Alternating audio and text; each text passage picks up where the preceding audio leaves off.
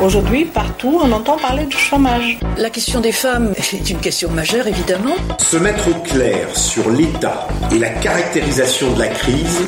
Y a-t-il euh, qu'une vision de l'économie? La connaissance des lois tendancielles du capitalisme. Qu'est-ce que ça veut dire? De faire de l'éducation populaire féministe, c'est important. Le réseau éducation populaire s'inscrit dans cette volonté. Nous essayons de donner à chacun et à chacune des outils, des moyens de réfléchir, de penser pour pouvoir agir.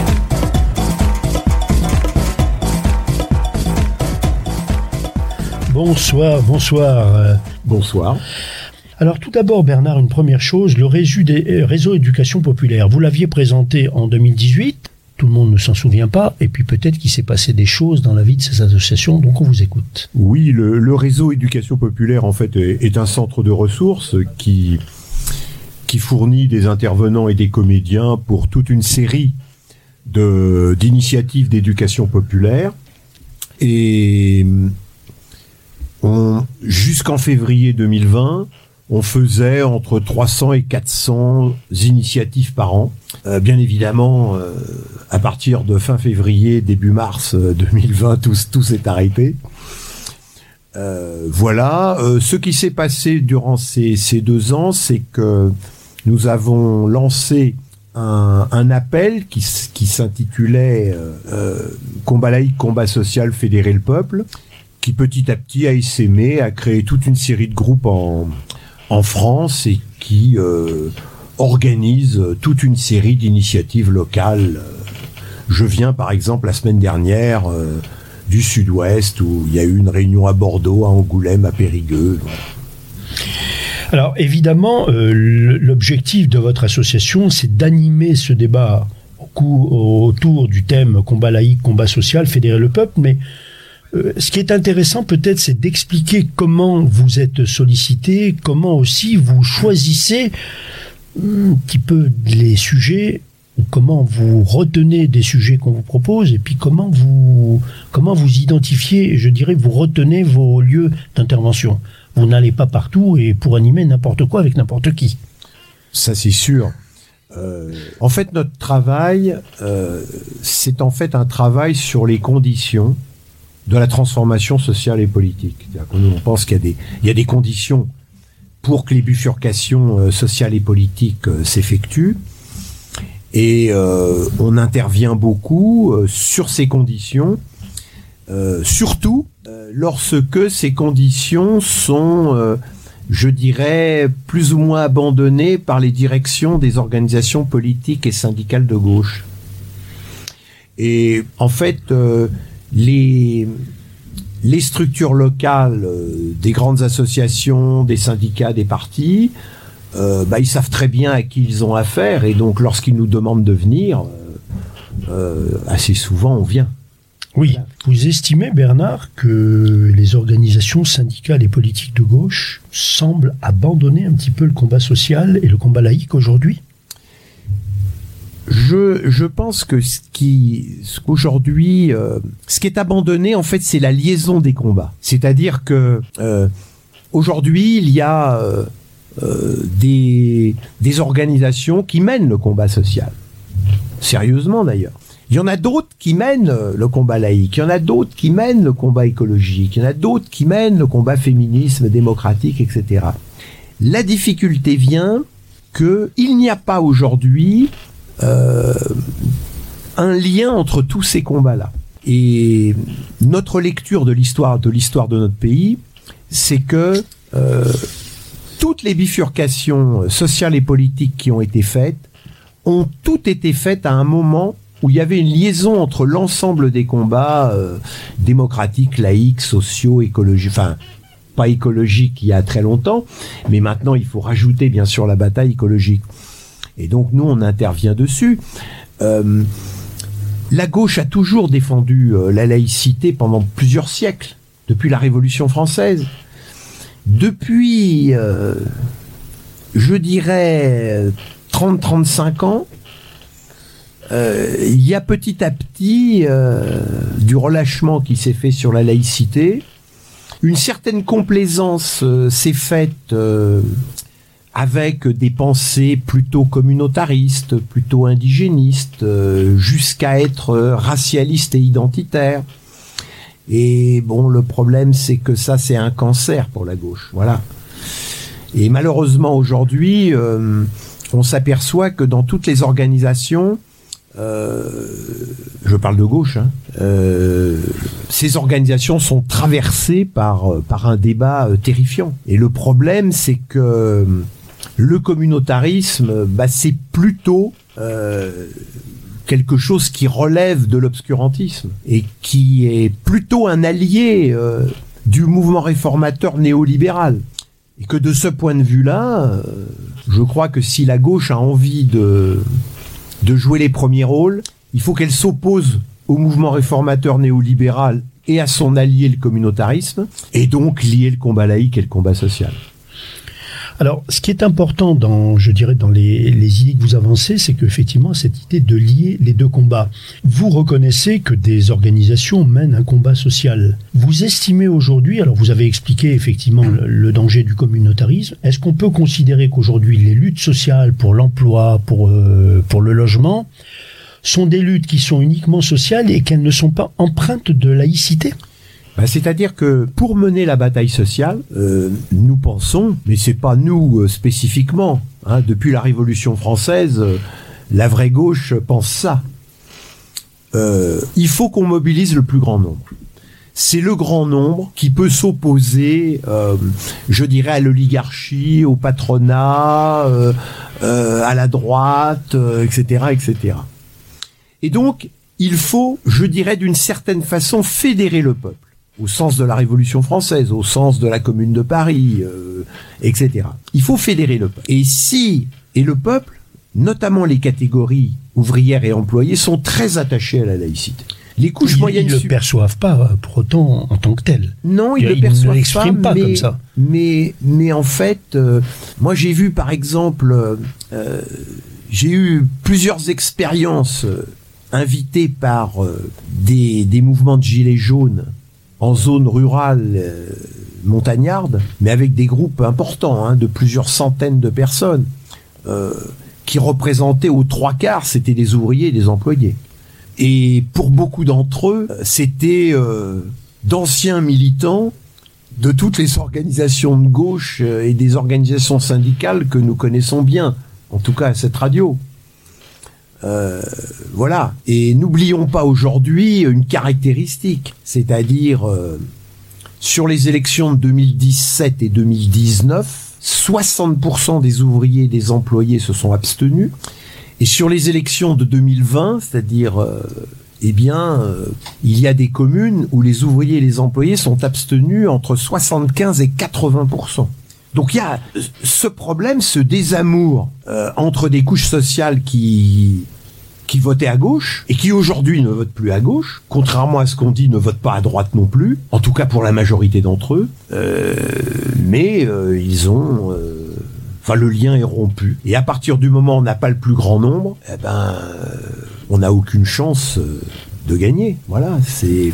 On le voit d'ailleurs, même en 2017, euh, si on fait le total des voix de gauche au premier tour, on arrive péniblement à 30% euh, des votants. Et 30% des votants, bah, c'est loin de la majorité. Hein.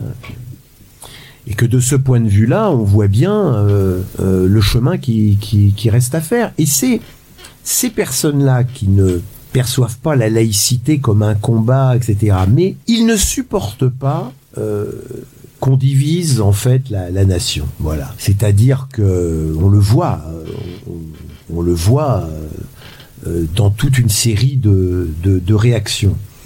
Et le communautarisme, en fait, divise. Divise le peuple, divise la nation. Et donc ça, c'est quelque chose qui n'est pas, qui n'est pas acceptable. Voyez, qui n'est pas acceptable. la grande force euh, des, des, lois laïques, c'est quand même parce que la, laïcité, c'est pas une valeur, c'est pas une opinion. Euh, c'est en fait un principe d'organisation sociale. Voilà. C'est le principe d'organisation sociale qui permet d'unifier le plus grand nombre en ayant des, des idées différentes, des religions différentes, des couleurs de peau différentes, euh, et de pouvoir s'unifier uniquement sur les propositions. Et, euh, et de ce point de vue-là, euh, tout ce qui semble diviser le peuple est rejeté par le peuple. Et là, après, on le voit, les, réactions euh, qui sont passées après euh, après l'assassinat de janvier 2015 euh, d'une partie de la rédaction de Charlie, de Charlie Hebdo. On l'a vu au Bataclan, on le voit chaque fois qu'il y a un, un meurtre sordide. Et là, on a été servi par une décapitation vendredi dernier. Euh, on voit bien que que ça ne passe pas. Et petit à petit, ce qui est en train de se passer, c'est que les gens comprennent bien que le terrorisme, eh bien, il, pour survivre, il a besoin d'un environnement qui, qui lui permette de survivre. Voilà. euh. Je vais vous dire quelque chose de, de, de brutal. Euh, on a connu des terrorismes comme euh, euh, la fraction armée rouge, Oui, la bande à Bader. euh, bande à Bader, tout cela. Pourquoi ils n'ont pas réussi à tenir? C'est parce qu'ils n'ont pas trouvé un environnement qui leur était favorable. Et donc, à un moment donné, ils devaient compter sur, sur leur propre force. Ce qui est la force du terrorisme djihadiste, c'est qu'il a un environnement qui lui, sont qui lui est favorable, et cet environnement, c'est l'islamisme politique, qui n'est pas directement impliqué, bien évidemment, dans le terrorisme, mais qui permet au terrorisme djihadiste euh, de pouvoir survivre entre leurs différents méfaits. Et bien sûr, la difficulté pour la gauche, c'est que il faut être capable de faire une différence entre l'islamisme politique qui permet au terrorisme djihadiste de survivre, là par contre n'a rien à voir avec la grande majorité des musulmans, comme d'ailleurs, si on regarde l'histoire de France, l'intégrisme catholique n'avait rien à voir avec, euh, euh, je dirais, le, le peuple qui s'estimait catholique. D'ailleurs, euh, euh, pour faire voter une loi de 1905 au début du XXe siècle, alors que les pratiquants étaient majoritaires dans ce pays, bah, ça veut dire qu'une partie des croyants pratiquants ont voté pour la laïcité contre l'intégrisme de leur propre religion. Voilà, c'est ça. euh, Alors, la loi de 1905, un 9 décembre 1905, qui était la séparation des églises et de l'État. Oui. Un pilier des institutions laïques, alors qu'elle ne fait pas de référence explicite à la laïcité. exact. Donc, on, on- on- on est beaucoup plus dans le combat laïque lorsqu'on ne- n'assène pas le mot laïcité à tout bout de champ. Oui, parce que la, la laïcité, c'est un principe d'organisation sociale. Et donc, si on veut euh, promouvoir la laïcité, il faut mettre en avant euh, le principe d'organisation sociale nécessaire. C'est-à-dire le la laïcité, c'est pas euh, une seulement une bataille de conviction en disant euh, il faut que vous dites que vous êtes laïque. Pas du tout. C'est une démonstration pour vous. Oui, parce que on peut être athée et laïque, on peut être athée et anti-laïque primaire, on peut être croyant et laïque, et on peut être croyant et anti-laïque primaire. Donc en fait, la, la laïcité n'a rien à voir avec la croyance, n'a rien à voir avec l'athéisme. Euh, la laïcité, c'est un principe d'organisation sociale, c'est un principe qui dit, dans la majorité des endroits, il ne peut pas y avoir d'interdiction religieuse, euh, aucune interdiction religieuse au nom de la laïcité. Et est-ce qu'il peut y avoir des signes ostentatoires? Alors, dans la majeure partie de, de- des cas, euh, il n'y a aucune interdiction de signes ostentatoires, sauf dans une partie. C'est la sphère de l'autorité politique et la sphère de constitution des libertés. Ça veut dire très exactement tout ce qui relève de la politique, euh, du conseil municipal jusqu'au Parlement, jusqu'au président de la République, dans l'exercice de ses fonctions, l'école, les services publics, la sécurité sociale, les hôpitaux publics, etc. Là, il y a des interdictions qui permettent le rassemblement du peuple. C'est-à-dire qu'on dit, euh, un fonctionnaire, par exemple, il est au service du peuple, il n'a pas à mettre en avant une conviction religieuse. Voilà. Quand il n'est pas dans l'exercice de ses fonctions, il peut aller euh, pratiquer le culte de son choix. Et il n'y a pas de différence entre euh, une pratique cultuelle euh, musulmane, catholique, euh, protestante, juive, bouddhiste. Est-ce qu'une personne publique soit parce qu'elle est, euh, elle est élue, soit parce qu'elle a une fonction, je dirais, euh, en vue, une fonction euh, importante, est-ce qu'une personne publique doit ne pas arborer de signes ostentatoires d'une religion? Alors, de, dans l'exercice de ses fonctions, ma réponse est oui. Euh, Donc pas de voile, ah, pas de voile dans l'exercice. pas de turban, fonctions. pas de croix, pas de pas de kippa, Aucun, euh, aucun, aucun. aucun, aucun. Par contre, en dehors de ses fonctions de représentation, il n'y a aucun problème pour pouvoir euh, arborer un signe religieux, mais dans sa pratique personnelle. Ah, C'est compliqué ça, Bernard, parce que euh, la femme d'un député, par exemple, admettons, qui est euh, de, de- Elle n'est pas, elle, elle n'est pas dans l'exercice de ses Oui, fonctions. mais bon, elle représente euh, par délégation une personne, euh, une personne publique. Non, je, je vous pose cette question-là parce que c'est une question aujourd'hui qui traverse. Faut-il qu'un enseignant, euh, par exemple un enseignant, peut-il, en dehors de, de son école ou de son lycée, porter un signe religieux ostentatoire euh, ou euh, montrer de façon euh, claire et ostensible qu'il euh, appartient à une religion. Est-ce que un, élu euh, ou un, personnage associé à un élu, un collaborateur associé à un élu de la République, donc un- un- une personne qui représente la République laïque, peut euh, faire acte d'une euh, d'une croyance religieuse avec des signes distinctifs ou des euh, comportements? Par exemple, lorsque C'est important, Bernard, cette question. parce oui, que je oui, que- je, je vais y répondre. Je vais y répondre. Je, je crois que si, si la personne n'est pas dans l'exercice de ses fonctions, c'est-à-dire, euh, par exemple, va à un culte donné, il n'y a aucun problème pour que cette personne puisse arborer un signe religieux. Mais par contre, dans l'exercice de ses fonctions, euh, c'est-à-dire, euh, je sais pas, un, un maire d'une ville, par exemple, euh, en général, les maires, pour les, en tout cas pour les, les villes relativement importantes, c'est- un travail à plein temps. hein. donc, euh, Oui. ça veut dire que toute la journée, euh, il peut pas arborer toute l'année, religieux. toute l'année, Mais- il est. Mais disons, euh, je ne vois euh, aucun problème à ce qu'un maire arbore un signe religieux lorsqu'il va à la messe. Oui, ce qui se passe beaucoup en province, hein, Mais oui, mais oui. Y compris en région parisienne, où des Il députés y a le à problème de l'exercice de ses fonctions. C'est-à-dire que, par exemple, pas de signe religieux au sein du conseil municipal. Euh, pas, de, pas, pas de signe religieux au Parlement. Euh, voilà, ça.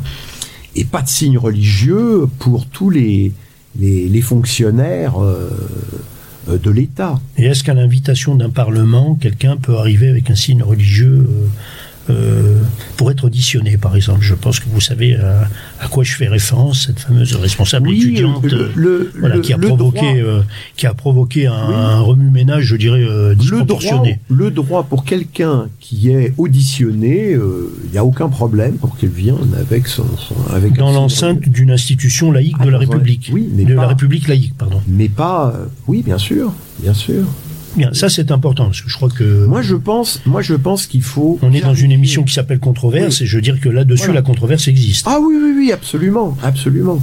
Mais moi, je crois que dans la société civile, voilà, dans la société civile, c'est-à-dire euh, tout ce qui est privé, tout ce qui est organisation, tout ce qui est la rue, tout ce qui est la plage, il ne peut pas y avoir d'interdiction religieuse, d'interdiction de signes religieux. de signes religieux. Par contre, voilà, euh, à l'école, non. Voilà, à l'école, c'est clair. Euh, Dans un hôpital public, non. Euh, Dans une poste, non. Euh, On n'a pas pour vous d'atteinte à la laïcité par le fait qu'on peut admettre que des gens puissent arborer des signes religieux dans l'espace public. Absolument. C'est-à-dire à partir du moment où on sort de son lieu de culte et qu'on met le pied sur le trottoir public, euh, on peut quand même euh, garder un signe religieux ostentatoire. Pour vous. Oui, oui, si on n'est pas, si on n'est pas dans, dans, dans l'exercice de ses fonctions euh, républicaines, c'est-à-dire euh, un conseiller municipal, un maire adjoint, un maire, un- etc., etc. D'accord. Qui lui est, je dirais, représente l'exercice d'une fonction républicaine. Je dirais même euh, en dehors de ses heures de participation au conseil ou aux commissions ou aux cérémonies publiques. Voilà. Voilà. Mais, mais par exemple, euh, quelqu'un qui irait dans un culte et qu'à l'intérieur du lieu de culte, il arbore un signe religieux. Non, à l'intérieur, on est d'accord, Bernard, mais Oui, oui. il sort du lieu de culte, il met le pied sur le trottoir public. euh, il peut garder son signe religieux ostentatoire. Ouais, je- moi, je, moi, je pense que lorsqu'on est un élu de la République, euh, Ça, on est d'accord. euh, franchement, euh, c'est, on est, on est élu de la République euh, euh, partout où, ça, n'importe qui je peut être Ça, reconnu. je pense que tout le monde l'admet. En tout cas, les élus Voilà. ont à cœur de faire attention. Vous n'êtes pas de ceux qui prônent que pour régler ce problème-là, il faut interdire carrément tout signe religieux, quel qu'il soit, dans le domaine public extérieur. C'est-à-dire, dès qu'on se promène sur le trottoir d'une ville, on, on s'habille euh, sans signe religieux ostentatoire. Je dirais pas en tenue républicaine, parce que ça veut rien dire. N'en déplaise au ministre Blanquer, mais... Non, j'irai pas. Franchement, j'irai pas jusque. Non, mais c'est important, c'est pour ça que je vous pose la question. Non, j'irai pas jusque là. C'est-à-dire que, mais seulement, il faut que cette différence entre ces deux endroits soit claire. C'est-à-dire que ça ne mérite pas de discussion. Voilà. Euh, et là-dessus, par exemple, il y en a qui me disent que le chanoine Kir, euh, lui, euh, était venu une fois avec sa. Eh ben, ça veut dire que il y a eu atteinte à la laïcité à ce moment-là. Voilà. Parce D'accord. que comme il était parlementaire. euh, Oui. Oui, parce que dans le temps, on admettait que des, des ecclésiastiques. euh, voilà, mais Siège c'est au parce Parlement en parce tenue. qu'il y avait, il y avait une pression, hein, une pression. euh. Et vous savez, la laïcité, c'est beaucoup d'autres choses que ça. Bernard, euh, peut-être. euh, alors, on va pas revenir sur une définition de la laïcité, parce que je crois que vous l'avez expliqué comme étant plutôt un principe d'organisation que euh, voilà qu'u- qu'une idée, euh, qu'une idée ou qu'une euh, qu'une idéologie. Bon. Mais aujourd'hui, dans l'actualité politique, il nous revient de commenter un petit peu, peut-être de, de décortiquer un petit peu un certain nombre de déclarations. Je vais vous les citer au fur et à mesure et j'ai vraiment, je pense que les auditeurs ont besoin de vous entendre là-dessus. Quand le président prend la parole en disant qu'il lance aujourd'hui une grande idée, à savoir combattre le séparatisme, moi, j'aimerais bien d'abord que vous nous expliquiez ce qu'est pour vous le séparatisme et ce en quoi le séparatisme n'est pas celui euh, du chef de l'État et en quoi, je dirais aujourd'hui, le président mord sur l'exigence de combat laïque qui devrait être le sien. Je vous écoute. Alors d'abord, euh, ce qu'il faut, dire là-dessus, c'est que euh, la lutte des classes, la bataille sociale fait rage, et ce qui fait rage aussi, c'est la bataille pour euh, l'hégémonie culturelle. C'est-à-dire que ce que fait euh, Monsieur Macron, président de la République, c'est que là, il emploie un nouveau mot, séparatisme. Et quand il y a un nouveau mot qui arrive, il faut toujours se poser la question pourquoi on invente ce nouveau mot? Parce que souvent, il y a déjà des mots qui existaient. Je vais en prendre un autre avant, puis je reviens sur séparatisme. Non, non, mais je vous en prie, justement. Le Il y avait un mot, de- voilà. tout d'un coup, il y a un mot qui est arrivé, islamophobie. Il y avait un mot qui était très clair avant. C'était que la gauche était contre les racismes. Et quand on est contre les racismes, on est contre le racisme anti-musulman. Au moins le racisme anti-musulman, c'est clair. Oui, on a nous- connu, on a connu le racisme, le racisme anti-juif, enfin qui d'ailleurs existe toujours, euh, Absolument. etc., etc. Et tout d'un coup, alors que le mot racisme anti-musulman, qui est à combattre, existe, voilà que tout d'un coup un mot arrive, l'islamophobie. Mais l'islamophobie, ça veut dire deux choses. En même temps, ça veut dire racisme anti-musulman, mais ça veut dire aussi interdiction de critiquer l'islam. Absolument. Alors Eh ça sera bien- ma deuxième question. Moi, ce que je, je dis, il faut être intransigeant et radical contre tous les racismes, et notamment contre le racisme anti-musulman. Mais le droit de critiquer toute religion sans exception, le droit de faire des caricatures euh, sur toutes les religions, ça c'est autorisé. Ça c'est quelque chose de fondamental. Et lorsqu'on dit islamo, euh, il faut lutter contre l'islamophobie, bah, ça veut dire deux choses. On dit il faut lutter contre le racisme anti-musulman, c'est très clair. Moi je, je suis pour la clarté. Par contre, je suis pas d'accord pour dire qu'on n'a pas le droit de critiquer les religions. Voilà. Je reviens à séparatisme. C'est la même opération menée par le président Macron. Il y avait un mot qui voulait bien dire ce que ça veut dire. C'était la lutte nécessaire de la gauche contre le communautarisme. C'est-à-dire contre le fait qu'il y ait des gens qui aient des droits différents du reste de la population. Pourquoi il n'utilise pas le mot lutte contre le communautarisme Et tout d'un coup, il arrive, il dit lutte pour le séparatisme. Moi, je me suis tout de suite posé la question pourquoi pourquoi il fait ça? J'ai vite compris parce que quand il a dit ça, c'était il y a, quelques mois. Et je vois toutes les organisations musulmanes proches de la confrérie des frères musulmans, qui est une organisation intégriste, soutenir le président Macron. Bah là, c'est comme le nez au milieu de la figure, j'ai tout compris. Par contre, qu'est-ce que je vois? Les structures mondiales salafistes montent en ligne contre le président Macron. Alors en fait, le séparatisme, eh bien, c'est une opération qui, vise à lutter contre les structures salafistes, mais avec comme allié la confrérie des frères musulmans, qui est pour moi une organisation intégriste euh, très dangereuse. Vous rejoignez Caroline Fourest qui était euh, à la télé il y a quelques jours et qui a dit c'est les plus dangereux des, euh, je dirais, des communautaristes. Bah ils sont dangereux pour la raison suivante, c'est qu'ils emploient une méthode qui est la takia, hein, pour ceux qui savent parler arabe, c'est-à-dire que le ils se donnent à eux l'autorisation de, mentir pour le bien de l'organisation. Et donc, euh, euh, ils passent pour des organisations très, très solidaires, etc. Mais en réalité, euh, ils sont des organisations intégristes. Bon, et aujourd'hui, il faut savoir que, comme souvent, les intégristes religieux, il y en a, il y en a rarement un. Il y en a toujours plusieurs. C'est pareil d'ailleurs pour les intégristes catholiques, juifs, protestants, etc. Et là, c'est pas grave. Alors voilà, un oubli de mettre son téléphone en mode avion de notre ami Bernard euh, qui corrige le tir euh, immédiatement et qui va reprendre le fil de son propos s'il ne l'a pas euh, perdu. Bernard. Je rappelle d'ailleurs, pour bien expliquer les choses, ce qui s'est passé, par exemple, en Égypte. Il y a eu un, coup d'État du général Sisi contre le président Morsi. Je ne sais pas si vous vous rappelez cette période. Le président Morsi était un des chefs de la confrérie des frères musulmans qui avait pris euh, la, présidence de la République. Et lorsque le président, le, le général Al-Sisi fait son coup d'État, il a le soutien des salafistes contre les frères musulmans.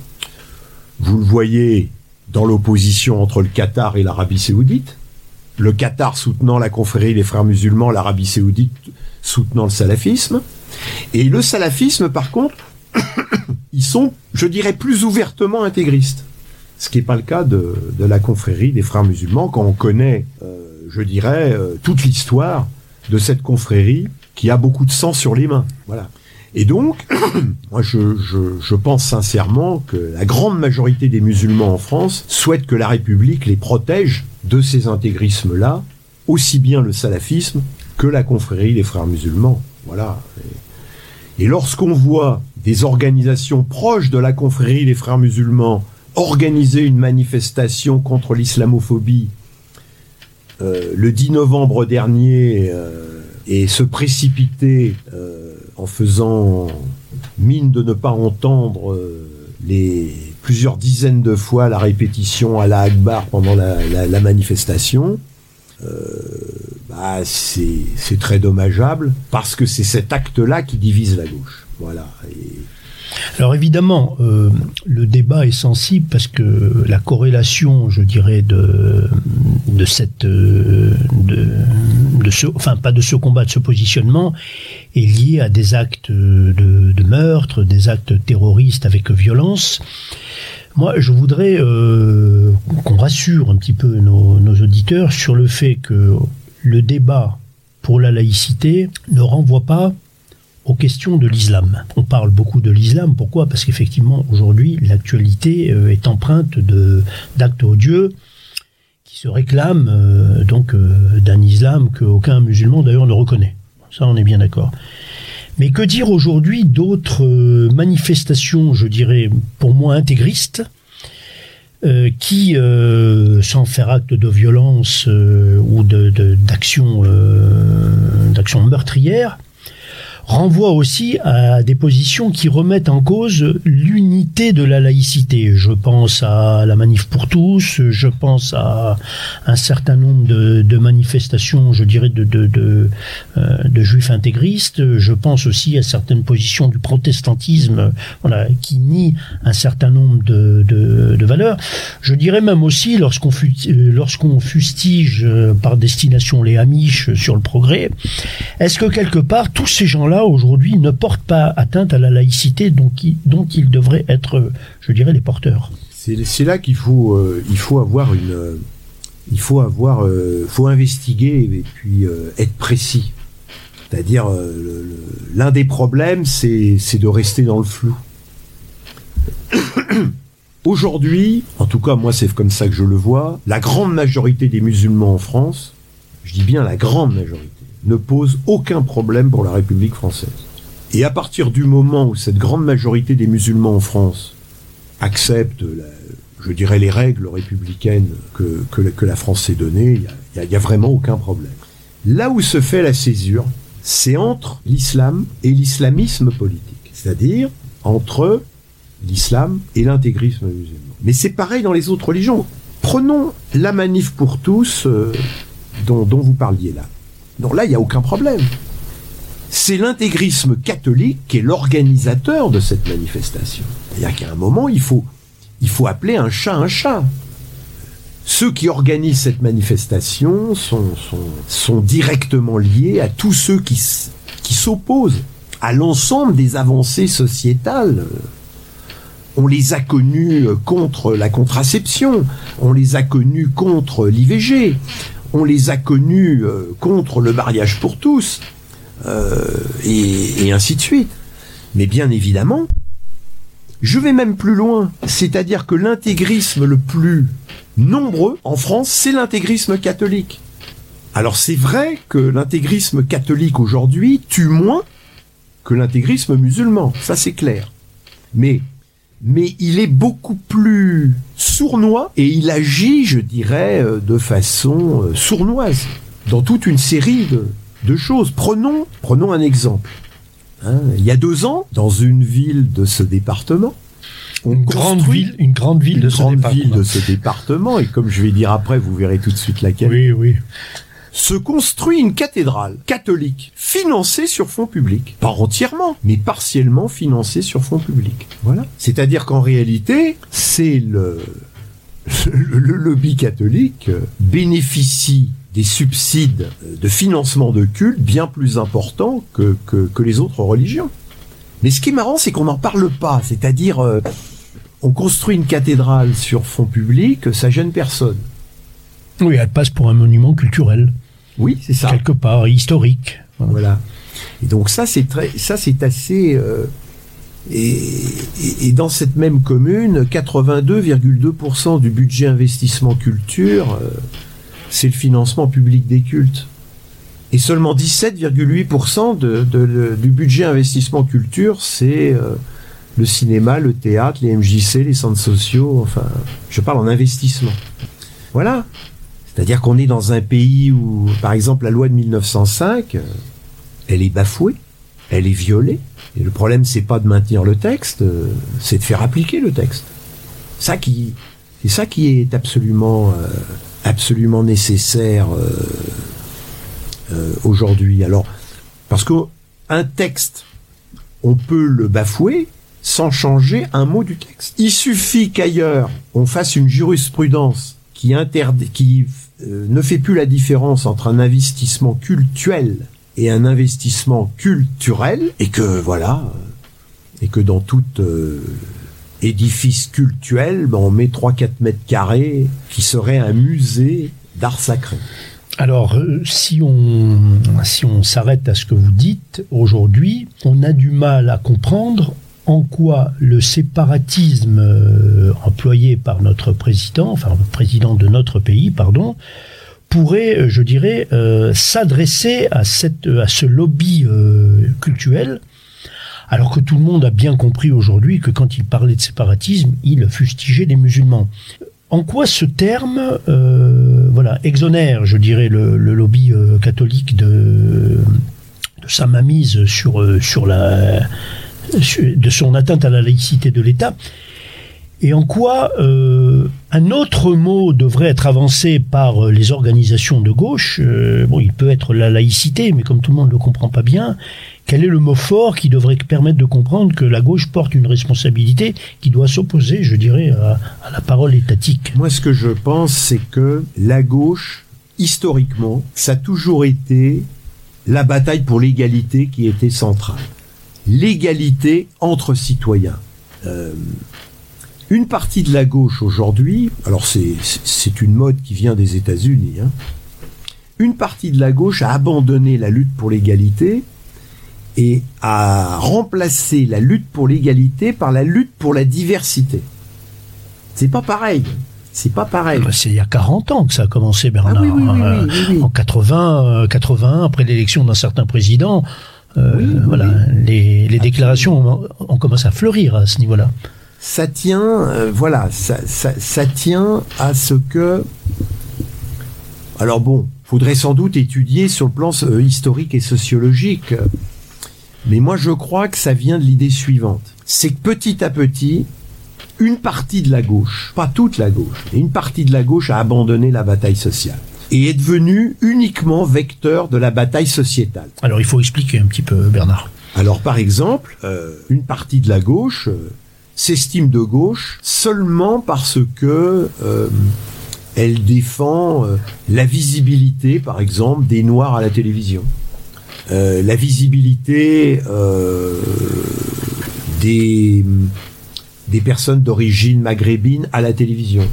Moi, je suis pour, hein, bien sûr, ces visibilités-là, mais ça ne peut pas s'arrêter à ça, parce que si euh, il y a, il y a- c'est petit à petit l'abandon de la lutte des classes. C'est-à-dire si on estime que il suffit de mettre un grand bourgeois noir à la télévision et qui représente forcément tous les noirs, et puis un milliardaire, Ou à la tête d'un pays. voilà, un milliardaire euh, issu euh, d'Afrique du Nord et qu'il représente tous tous- tous les gens qui sont issus de cette immigration-là, euh, ben, j'estime que c'est un scandale. Parce que ce qu'il faut, c'est la lutte pour l'égalité. Et quand on dit la lutte pour l'égalité, c'est la lutte pour l'égalité sociale. Voilà.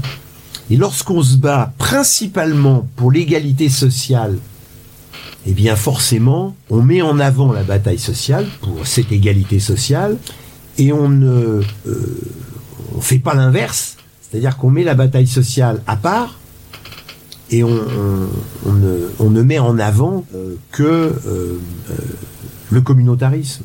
Dit autrement, dit autrement, dans l'histoire de la gauche, on a toujours eu un cancer. Ce cancer, c'est quand on a fait fusionner l'être humain avec la structure collective. Il y a eu ça dans le stalinisme. C'est-à-dire qu'on a estimé que c'est l'avancée collective qui allait apporter forcément le bonheur individuel. Puis on s'est aperçu eh bien que l'avancée collective était nécessaire mais pas suffisante. En fait, il faut développer l'égalité entre les citoyens et il faut donc améliorer la situation sociale de chaque homme en particulier et en même temps améliorer collectivement mais il faut pas faire fusionner les deux. C'est pas en changeant l'homme qu'on change la société, c'est pas en changeant la société qu'on change l'homme. En réalité, les grandes avancées, c'est quand on veut changer et l'homme et la société en même temps. Donc c'est deux batailles qui se mènent en même temps, de front, Voilà, je dirais avec des avec euh, des niveaux d'intervention différentes. absolument. Alors euh, Bernard Tepper, donc dans cette émission controverse, la première d'une longue série de reprises euh, sur le thème de la laïcité. On aborde la dernière partie de notre émission, Bernard. On a encore tant de choses à se dire, mais bon, vous reviendrez, évidemment. Vous êtes déjà venu. Vous nous avez traité au moins quatre ou cinq sujets euh, il y a un an, deux ans. Donc vous reviendrez. Euh, moi, j'ai envie de vous poser maintenant une question qui n'est plus une question d'analyse, euh, je dirais, sémantique et au-delà de sémantique, d'une analyse politique globale. J'ai envie de vous parler de choses concrètes, en tout cas de choses qui préoccupent, dont on commence à parler, même si euh, les principaux concernés disent que pour l'instant c'est pas le problème. Les prochaines élections, Bernard. On ne voit pas très bien euh, où est la laïcité là-dedans on voit encore moins la gauche s'emparer de cette euh, notion-là. Peut-être que finalement, ce n'est pas la bonne bataille. Mais si c'était la bonne bataille, aujourd'hui, pour vous, elle devrait être menée comment? Dans la préparation de ce débat qui n'est peut-être pas le débat majeur de notre société, mais qui en tout cas préoccupe. Bon, c'est la, c'est la question difficile, hein, parce que Bah, c'est normal, je vous ai, je vous ai préparé pendant trois quarts d'heure, donc là maintenant vous êtes prêts. situation- La situation euh, actuelle de la gauche, euh, je la juge déprimante. Et donc euh, voilà, elle est- déprimante parce que nous avons une un patronat, le capital qui avance, qui détruit petit à petit tous les acquis sociaux tous les conquis sociaux, comme dirait Ambroise Croizat, euh, qui ont été forgés par les, luttes des travailleurs. Et là, ce qui se passe, c'est que son influence dans la vie politique euh, française diminue, alors que ça devrait être l'inverse. Et moi, je crois que ma conviction, c'est que lorsqu'on ne lit pas l'ensemble des, des, combats et que euh, on essentialise un combat en abandonnant les autres, euh, on ne rend pas service euh, aux travailleurs, aux salariés, au plus grand nombre de, de, ce pays.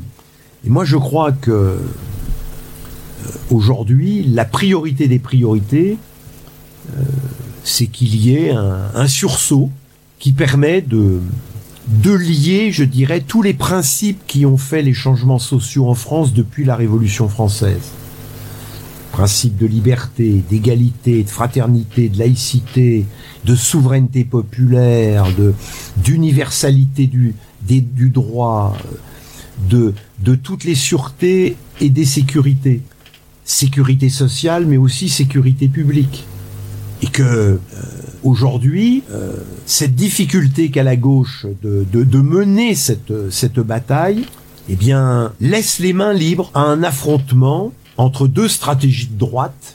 D'une part, le dispositif macroniste, ou, ou son, son autre version qui est l'union des droites, Rassemblement national compris.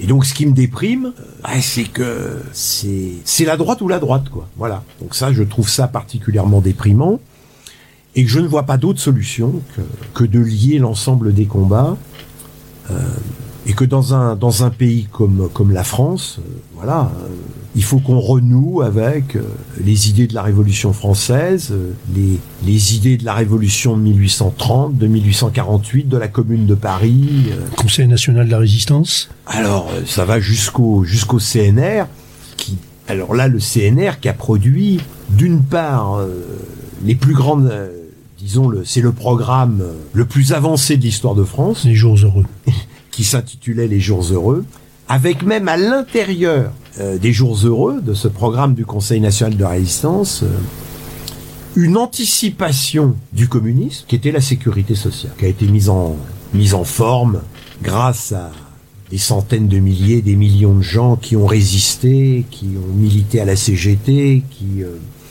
ont soutenu le ministre communiste Ambroise Croizat. Et cette avancée euh, de la sécurité sociale entre 1945 et 1967, c'est euh, une préfiguration de la société communiste vue par Marx, pas vue par Staline, hein, mais vue par Marx. Voilà.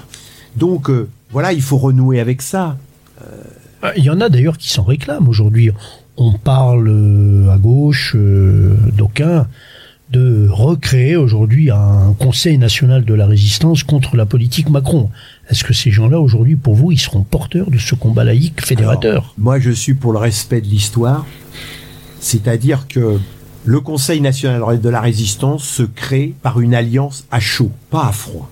C'est-à-dire, euh, tous ceux qui ont fondé le Conseil national de la résistance, c'est des gens qui ont d'abord résisté à Pétain et au nazisme. Et après, ils ont décidé de s'allier. Moi, je vois d'un mauvais œil quand on veut s'allier avant de prendre des risques. Voilà. Moi, je souhaite que tous ceux qui veulent un Conseil national de la résistance, et moi, je suis tout prêt à, aller dans ce sens, mais d'abord qu'ils prennent la décision de mener la bataille centrale euh, contre l'hégémonisme qui nous de la droite et de l'extrême droite aujourd'hui, la droite néolibérale et, et, et, et de l'extrême droite aujourd'hui. Et entre ces combattants, pourquoi pas créer un Conseil national de la résistance? Mais il faut d'abord, ça se fait entre des lutteurs, entre des combattants. Et ces combattants, c'est les combattants pour vous euh, aussi et surtout du combat laïque et du combat social, les deux combats étant liés. Bien sûr, bien sûr, mais oui, parce que le combat laïque, c'est ce qui permet la lutte contre les intégrismes, contre les lobbies cléricaux, qui permettent l'unification du peuple, et la bataille sociale, c'est ce qui permet, eh bien, de d'avoir comme position centrale la lutte pour l'égalité sociale. Alors l'égalité sociale, c'est c'est l'objectif, et c'est ça, c'est-à-dire que on ne peut pas accepter le monde d'aujourd'hui où chaque jour les riches s'enrichissent et les pauvres s'appauvrissent. C'est quelque chose qui est euh, inadmissible. On voit aujourd'hui dans tous les pays du monde, sans exception, que ce soit les pays africains, que ce soit les pays asiatiques, européens, américains, les riches deviennent plus riches, les pauvres plus pauvres partout. C'est ça qu'il faut qu'il faut. euh, Mais pour ça, il faut un ciment. Et ce ciment, c'est la laïcité. Alors Bernard, on arrive à la fin de notre émission. Il faut quand même que vous nous parliez de cette initiative euh, donc euh, que vous prépariez au Sénat, qui s'appelle Combat laïque, combat social, fédérer le peuple. Une date était prévue, elle est annulée pour cause de Covid. Peut-être donner l'info, mais d'abord expliquer euh, par qui, comment et et de quoi sera fait cette initiative qui donc se tiendra fin janvier 2021. On vous écoute Bernard. Oui, euh, c'est la suite un petit peu de, ce qu'on vient de dire.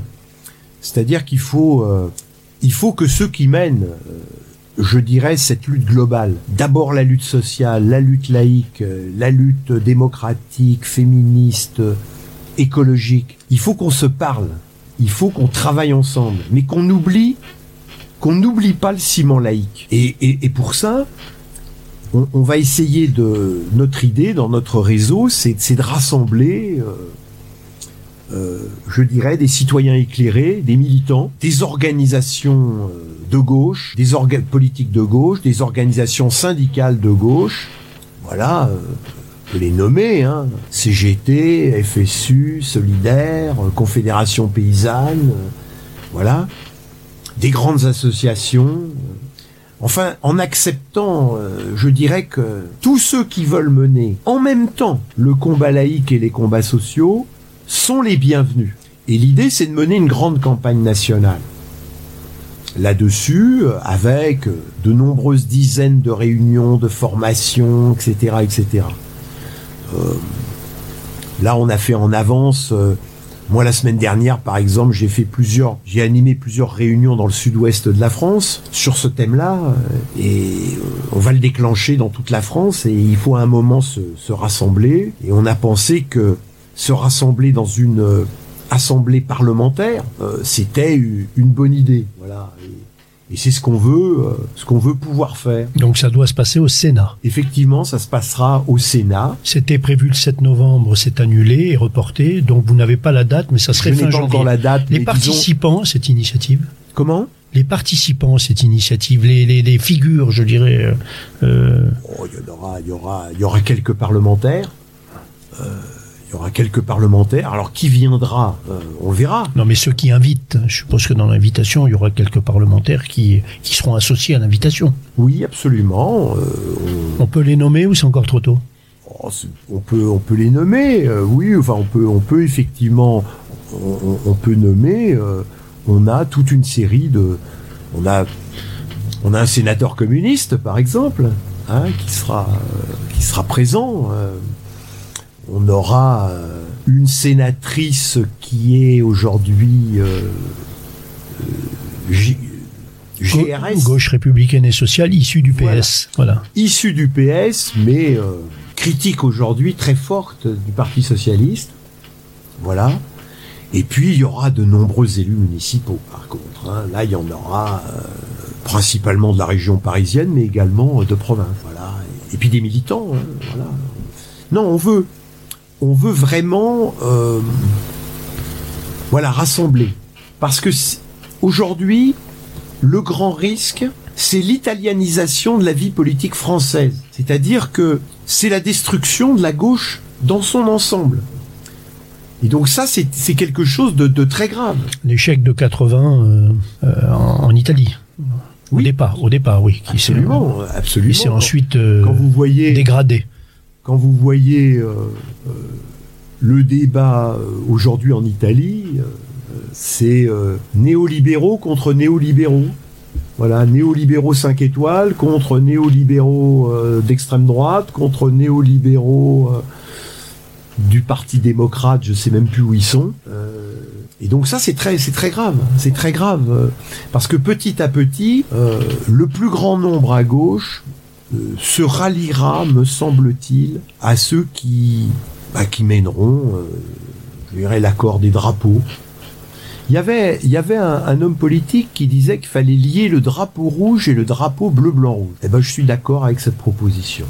Eh bien Bernard, euh, je pense que c'est une, excellente conclusion de cet entretien. Donc euh, merci beaucoup. Donc on rappelle qu'un voilà qu'une une grande initiative, un colloque euh, se tiendra au Sénat. Donc ça sera fin janvier.